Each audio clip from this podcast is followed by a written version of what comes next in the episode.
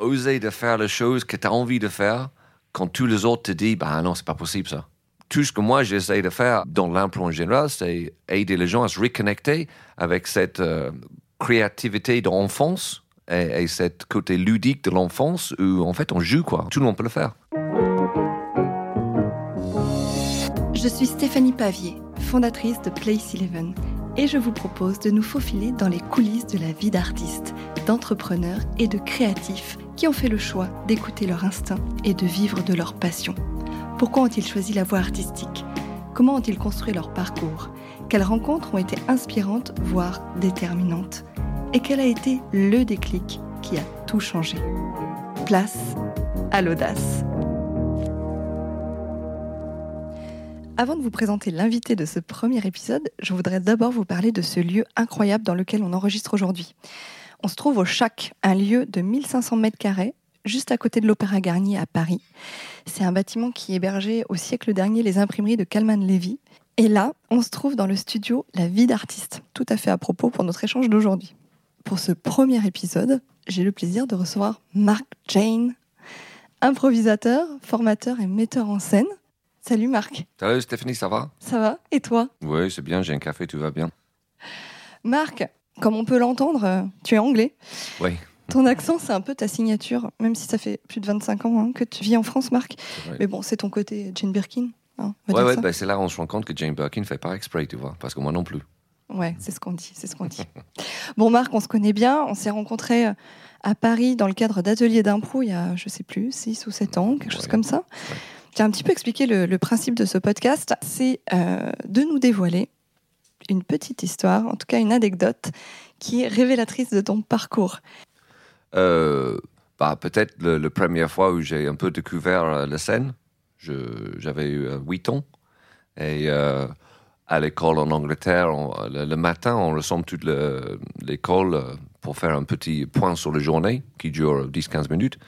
Et, euh, et souvent, euh, il y a le- les, classes qui sont, on, on demande de faire des petits spectacles des petits trucs, tu vois, le, matin devant toute l'école.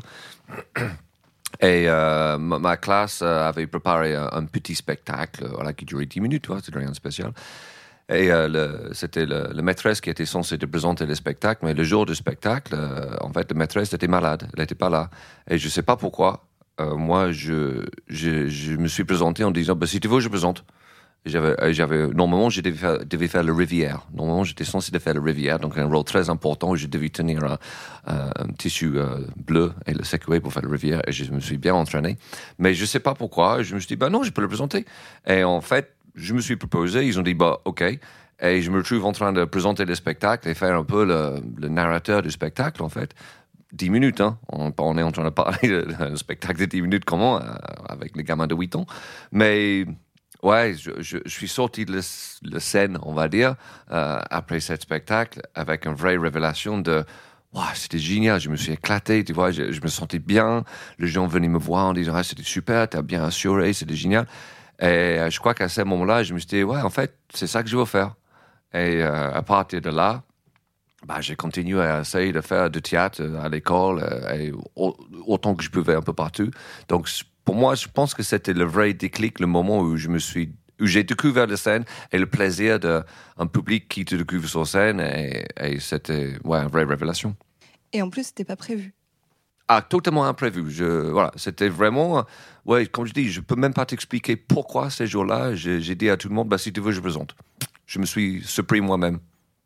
Mais alors, comment. Alors, du coup, il y a cette expérience-là incroyable. Mais comment un jour on se dit Allez, mon métier, ça va être improvisateur Oh, euh, je crois qu'on ne le dit pas. hein. Mais euh, bah, après, j'ai eu forcément d'autres rencontres par la suite. Après, quand j'avais 13 ans, mon prof de théâtre euh, m'a fait découvrir l'improvisation. Donc, en fait, moi, c'est vrai que quand je regarde mon parcours, c'est surtout l'é- l'école. L'école en Angleterre où on fait du théâtre à l'école. Et grâce à ça, bah, j'ai eu toutes ces expériences. À 13 ans, mon prof de théâtre, il était fou d'improvisation. Moi, je ne connaissais pas de l'impro. Je savais que j'allais prendre 3-4 ans avec lui à faire du théâtre. Et en fait, il nous a fait presque que de l'improvisation. Donc, moi, j'ai découvert l'impro avec lui. Et je trouvais ça dingue et génial. Euh, et puis, par la suite, j'ai fais des études de théâtre, de cinéma, tout ça, etc. J'ai commencé à travailler en tant que comédien, mais dans le spectacle de texte. Mais j'ai toujours fait de l'improvisation en parallèle. Et je crois que c'était autour de 98, 99 où j'avais fait J'étais comédien depuis quelques années, j'avais fait pas mal de spectacles divers et variés, textes, mimes, classiques, tout ce que tu veux, etc. L'impro était toujours là, toujours là, toujours là. Et à un moment donné, en fait, je, me suis dit, ben, en fait, non, je me clate avec l'impro dix fois plus qu'avec tous les autres spectacles, même si j'ai eu des expériences qui étaient positives et bien. Et donc, j'ai pris la décision, je crois, autour de 98, 99, à dire, à partir de maintenant, en fait, je vais faire que de l'impro. Je, je vais continuer à faire de théâtre et de comédien. Je vais, je vais faire que ça. Je vais faire que de l'impro et, vraiment essayer de faire tout ce que je peux avec l'improvisation. Donc, à partir de ce moment-là, j'ai fait ces choix-là. Et puis, devenir, comment dire, bah, j'étais déjà comédien professionnel, donc en fait, c'est juste que j'ai fait un choix de m'axer vers l'impro uniquement au lieu de un peu, un peu tout faire. Qu'est-ce qui te plaisait spécifiquement dans l'impro? Euh, bah, Je suis très feignant. Et donc, euh, de ne pas répéter, c'est bien. et donc, bah, non, je rigole forcément, on travaille, on travaille, mais euh, il y a quelque chose de magique dans l'impro à plusieurs niveaux. Déjà, le fait que tu, tu arrives dans un théâtre le soir, quand tu joues, tu sais pas ce que tu vas faire tu, il n'y a aucune préparation vraiment. Euh, tu montes sur scène et toi-même, tu découvres ce soir-là le spectacle va jouer devant le public. Et je trouve qu'il y a quelque chose de magique dans le côté éphémère de l'impro, où toi et le public, bah, le spectacle que tu vis ce soir-là, bah, c'est unique, il est inédit, il va jamais se rejouer. Et de partager ces moments et que tout le monde sait que bah, ce soir-là, c'était cette chose unique, ça, je trouve ça magique avec l'impro, ça c'est génial. Et, j'adore le fait aussi euh, de pouvoir jouer un spectacle d'impro euh, des centaines de fois et de savoir chaque fois, ça va être différent. Chaque fois, il y a une autre histoire. Chaque fois, tu ne sais pas comment ça va se dérouler. Et, ça, c'est fabuleux. C'est quelque chose qu'on ne trouve pas dans le théâtre texte, forcément, parce que bah, tu as un texte, tu as ton mise en scène, tu as tes trucs. Donc, il y a les mini-nuances qui changent chaque, chaque soir. Mais, mais de pouvoir arriver au théâtre et, et pas savoir ce que tu vas faire, mais de savoir que ça va être chouette, je trouve ça génial. Tu sais que ça, c'est quelque chose qui fait vraiment peur à beaucoup de gens quand même de s'exprimer en public déjà, mais en plus de pas savoir ce qu'on va raconter. Oui, oui, bah, c'est le, blocage numéro un avec euh, les gens qui commencent à travailler l'impro et c'est la chose qui fait que la plupart des gens ont peur de faire de l'impro ou quand ils commencent à faire des ateliers d'impro, bah, c'est la première chose sur laquelle on doit travailler, cette peur de ne pas savoir, cette peur de se jeter dans le vide et euh, se dire on va voir, on croise le doigt. Euh, mais au bout d'un moment, je crois qu'avec l'expérience et l'entraînement et tout ça, on commence à comprendre que cette vide, en fait, c'est ton meilleur ami et, le, logique de base, c'est que tout, tout peut arriver sur scène, que ce soit ce que tu imaginais être sympa ou les choses un peu euh, imprévues, les accidents, les surprises, les erreurs aussi, mais que toutes ces choses, et surtout les accidents, les erreurs et les surprises, en fait, c'est des cadeaux sur scène qui vont te plonger encore plus dans l'inconnu et te faire vraiment découvrir une histoire que tu n'avais pas prévue.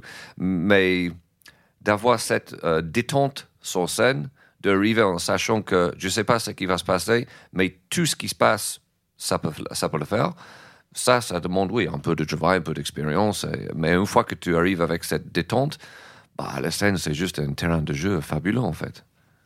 Et d'ailleurs, euh, moi, j'ai assisté à, des stages avec toi, à des ateliers.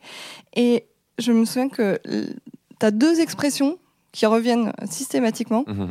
C'est j'ai foiré et c'est génial. Ouais, bah oui. Généralement, c'est dans cet ordre-là, je crois d'ailleurs. Euh, oui, en général, c'est dans cet ordre-là. C'est comme je dis, c'est. Euh, on est dans une notion de créativité et, spontanéité. Et euh, si on veut être créatif, il faut qu'on se lâche prise un peu et on prend le risque de vraiment ne pas savoir. Euh, d'ouvrir la bouche sans nécessairement savoir ce qu'on va dire, de faire des gestes, des actions, de faire des choix sur scène sans vraiment savoir quelles vont être les conséquences de ces actes-là, parce qu'on ne sait pas, on improvise. Mais il faut, euh, faut oser de prendre ces risques-là en sachant que euh, si on prend vraiment ces risques-là, bah, parfois ça va pas marcher. Parfois ça va créer un accident, une erreur, une surprise.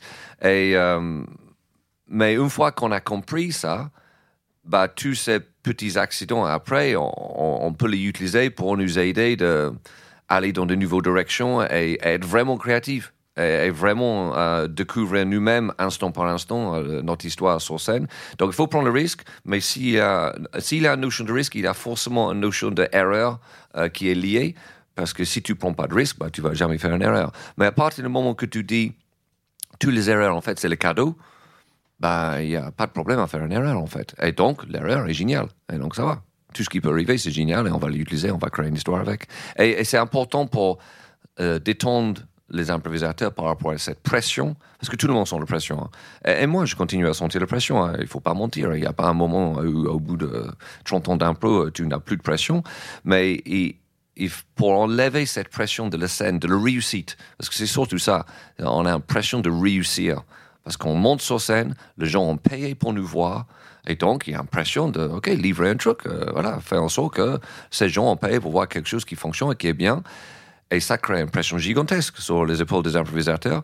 Et donc, pour enlever cette pression, il faut vraiment que tu rentres dans cette logique de, on ne sait pas, mais quoi que ce soit ce qui se passe sur scène, même le truc un peu foireux, c'est pas grave, c'est génial, on va pouvoir l'utiliser. Et après, ça te libère. Ça te libère pour vraiment être créatif et, et prendre du plaisir. Et au bout, quel que soit ce qui se passe, livrer quelque chose de qualitatif pour euh, le public. Alors Marc, tu es aussi metteur en scène, en fait, parce qu'on on, a l'impression que l'improvisation, en fait, il euh, n'y a rien qui est préparé, mais il y a quand même des, gens qui réfléchissent derrière à des concepts, et il y a un processus créatif. Toi, comment tu travailles? Parce que tu as aussi euh, toi-même monté des spectacles en solo. D'ailleurs, il y, a un spectacle assez dingue que tu as, que tu as créé il y a quelques années qui s'appelle Trio. Mmh, mmh. Alors, est-ce que tu peux nous en parler? Parce qu'en fait, ce, spectacle, il est complètement fou. Euh, les comédiens sur scène sont juste deux personnes du public, c'est ça? Oui, oui. Oui, bah, ouais, il avait tout truc qui était euh, à la création de Trio, justement. Bah, L'idée avec Trio, c'est que c'est à une époque où j'ai voulu faire un spectacle solo. Mais en fait, j'aime pas jouer toute seule sur scène. je, trouve ça chiant. moi, je, ce que j'adore dans l'impro aussi, c'est euh, l'interaction entre le comédien sur scène et le fait de de pouvoir rebondir sur les choses que l'autre dit et que l'autre peut dire et faire les choses que moi je n'aurais jamais imaginé et qu'après ça m'amène dans la nouvelle direction. Donc euh, cette euh, répartie-là, cette interaction-là, je trouve ça super sympa en impro. Donc bon, bref, j'ai voulu faire un spectacle euh, solo, mais j'aime pas jouer tout seul. Donc je me suis dit, et si je joue avec le membre de public? Donc en fait, j'ai créé un spectacle où euh, l'idée, c'est que je prends un homme et une femme de public qui n'ont jamais fait de théâtre ni d'improvisation dans la vie. Ils montent sur scène avec moi et pendant une heure, on va improviser ensemble euh, une histoire, une seule histoire pendant une heure. Et surtout, c'est eux qui jouent le héros et héroïne de l'histoire. Et moi, je joue tous les autres personnages. Et donc, ils vont improviser euh, le personnage principal d'une histoire pendant une heure. Et, et, ils réussissent à le faire. Mais après, moi, je les encadre. Donc, euh, Toi, tu es le directeur, en fait. Je, oui, je, bah, je, oui, je fais mettre en scène, narrateur, euh, je joue tous les autres personnages secondaires. Donc, je, je navigue entre les positions, on va dire, machine à écrire sur le côté, où j'ai le voix de le narrateur. Et à travers le voix de la narration, je peux faire avancer l'histoire et aussi je peux un peu le diriger euh, sur de le côté de la scène en le donnant quelques idées à travers le voix narrative. Après, après je, navigue entre le voix de la narrateur et puis je viens régulièrement sur scène pour jouer vraiment avec eux aussi. Et là, je joue le personnage secondaire et je fais les allers-retours tout le temps dans le spectacle comme ça pour qu'ils sont jamais laissés tout seuls. Mais ce qui est sympa, c'est que souvent, vers la fin du spectacle, parce qu'en fait, au début, forcément, ils, ils, sont flippés, ils sont pétrifiés. Euh, et donc, à moi. Ce sont des improvisateurs, enfin, ce ne sont pas des improvisateurs, ah justement, ce sont des, des, des, des gens euh, du public qui sont venus voir un spectacle. C'est les gens normaux, bien, tu vois. J'aime bien prendre les gens normaux, qui sont bien, et pas les improvisateurs. Et donc, non, ils ont, et le but, c'est qu'ils n'ont jamais monté sur scène dans la vie. Donc, c'est la première expérience de la scène. Donc, ils sont forcément très flippés au début. Donc, moi, dans le premier 15-20 minutes, moi, mon travail, c'est de le mettre à l'aise et de le faire plonger dans l'histoire et, de faire en sorte qu'il se sent bien et qu'en fait, il commence à jouer et il commence à s'amuser avec moi. Et puis, au bout de 30-40 minutes, en fait, euh, en fait, il y a beaucoup qui, qui, se lâchent vraiment et qui jouent.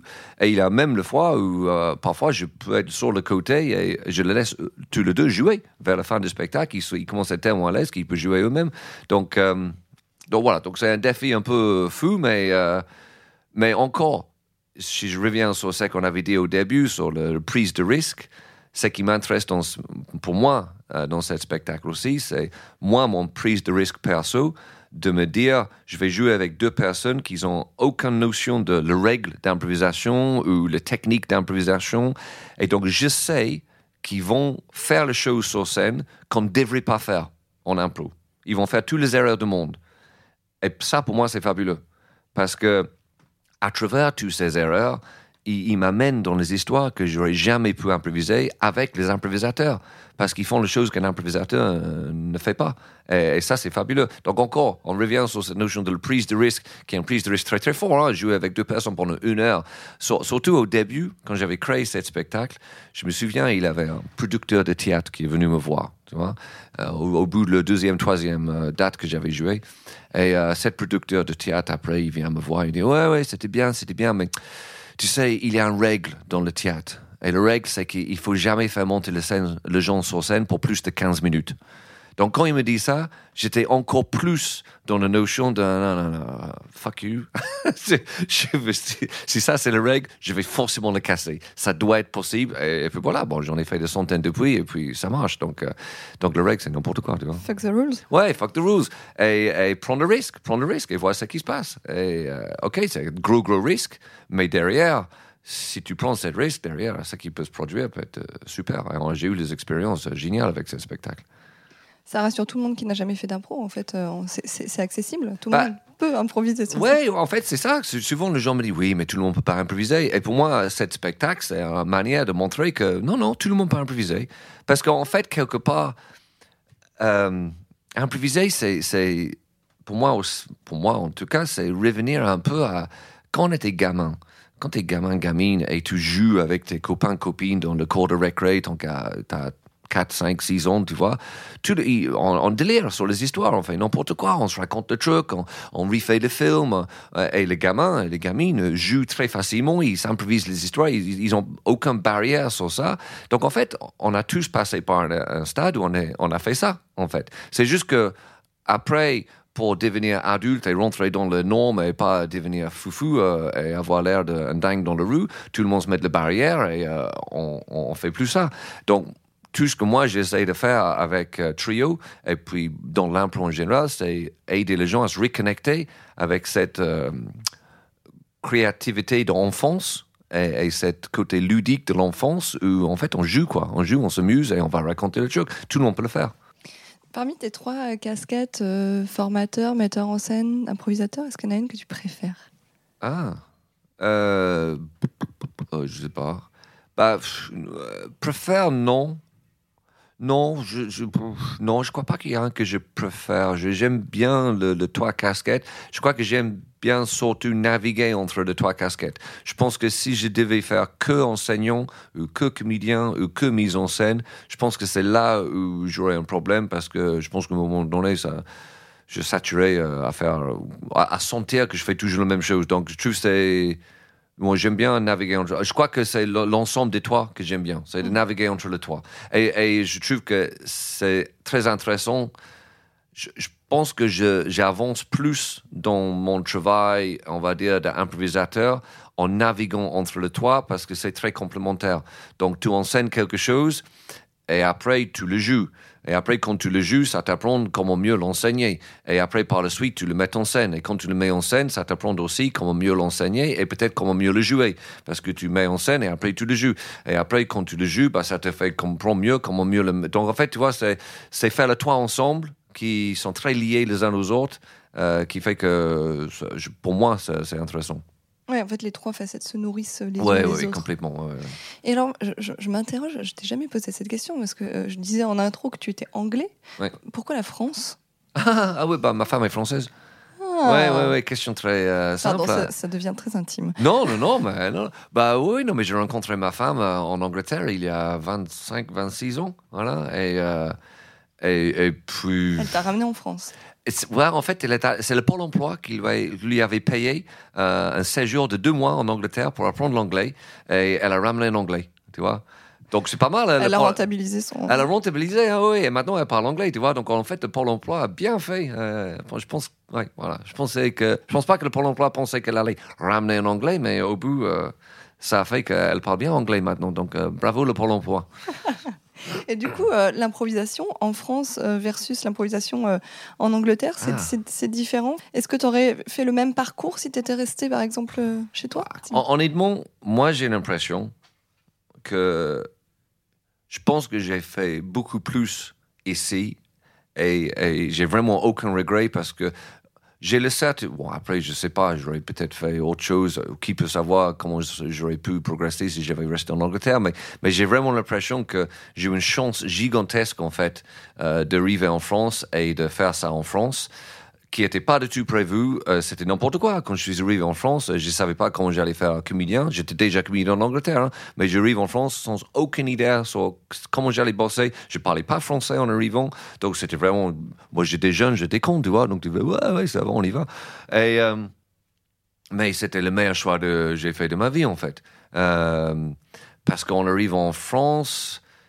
Bah déjà, l'improvisation en France était euh, à une époque, c'était encore très jeune quand je suis arrivé. C'était très nouveau, on va dire. Ça existait depuis 15, 15 ans, à peu près.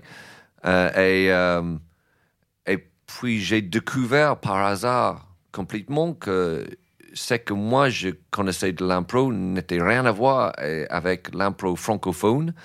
Et donc, en fait, j'ai découvert que j'avais quelque chose à proposer. Euh, parce que les Français, à l'époque, euh, ne connaissaient rien de moi, mes techniques et mes outils euh, d'impro.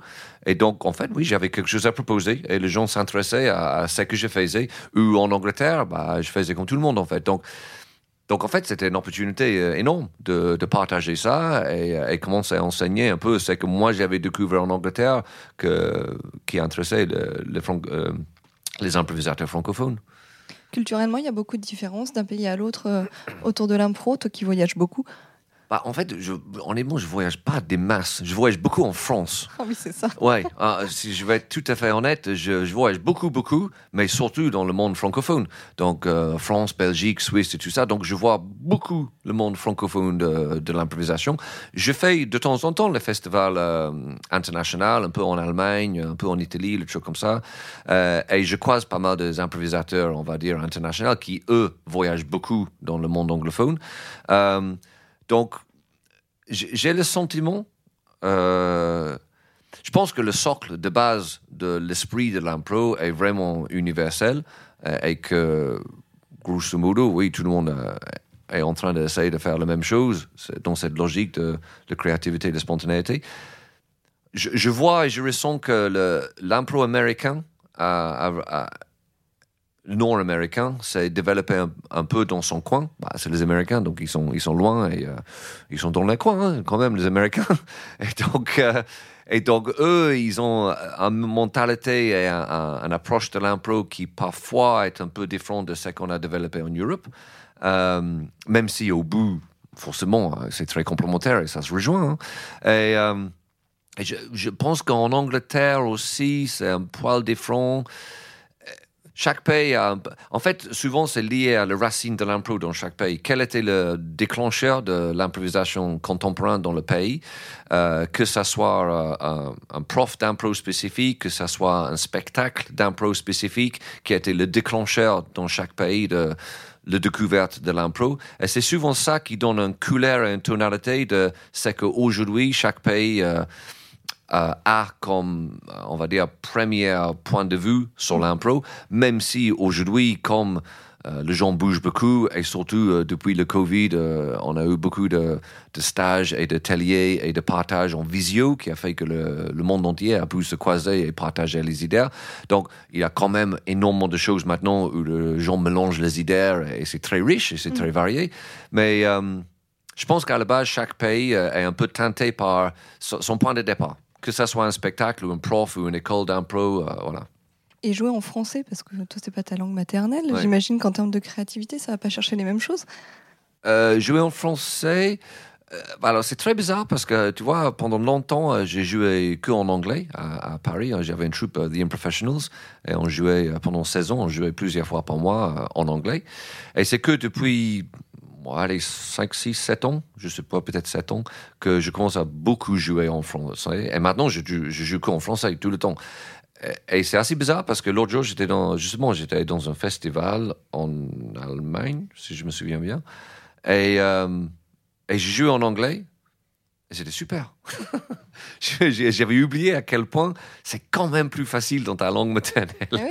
Ouais. Et, et encore aujourd'hui, en français, j'ai aucune gêne ni stress par rapport à ça. Je, je considère que je suis bilingue, mais si, même si je sais que je fais encore les fautes, les erreurs, les trucs comme ça, mais je m'en fous un peu. Et, euh, et donc, je n'ai pas de stress à jouer en français, ça, je m'en fous. Mais, mais quand même, quand tu reviens dans ta langue maternelle, il y a quand même des réflexes et des mots et le vocabulaire qui vient quand même plus facilement. Mais ce qui est intéressant, c'est que je trouve que dans les deux langues, j'ai pas le même rythme euh, et parfois pas la même énergie et parfois même je, ne joue pas même le même type de personnage. Il y a un truc, il y a une espèce de mélodie et rythme que chaque euh, langue génère qui change un peu aussi un peu le, personnage et parfois l'énergie de ton jeu. Donc ça c'est intéressant à, remarquer. Mais, mais après, euh, je, je me sens plutôt bien dans le deux maintenant.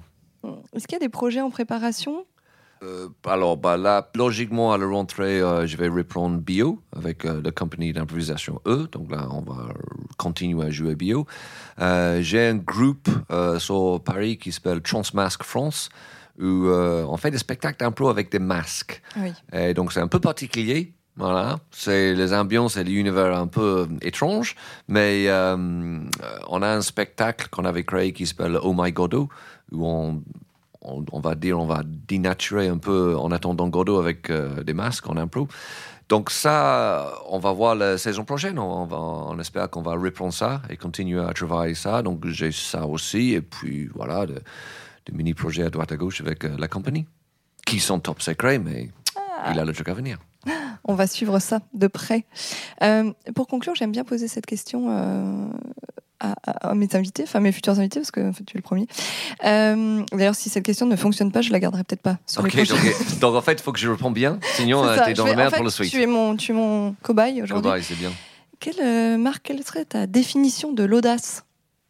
Euh, ok, donc il faut que je réponds bien. T'as une Euh, minute. J'ai une minute. Ok. Non, je, euh, oser, je dis oser, oser de faire les choses que tu as envie de faire quand tous les autres te disent, bah non, c'est pas possible ça. Voilà. Ça va, ça Tu vas Bah garder ouais, les questions ouais, je pense que je vais la garder. Merci, merci, Merci. beaucoup Marc euh, d'avoir été avec nous aujourd'hui et euh, merci au Chac qui nous a reçus dans des conditions incroyables. T'étais bien dans ce petit fauteuil club? Super, je resterai bien et prendre le deuxième café. hein. En plus, t'as une guitare derrière toi, tu peux. euh, Ah oui, j'avais pas vu ça. Tu joues un peu de guitare Oui, oui, prochaine fois, si tu veux, on fait un, un buff. Mais carrément. Alors, est-ce que tu. C'est quoi ton euh, définition de l'audace, mais en musique Et, Mais en euh, musique. Ah ouais, Ouais, ouais, ça tu fais pour les autres. ça marche. Je le garde. Merci beaucoup Marc. Merci. Merci à vous pour votre écoute. N'hésitez pas à liker, commenter, partager.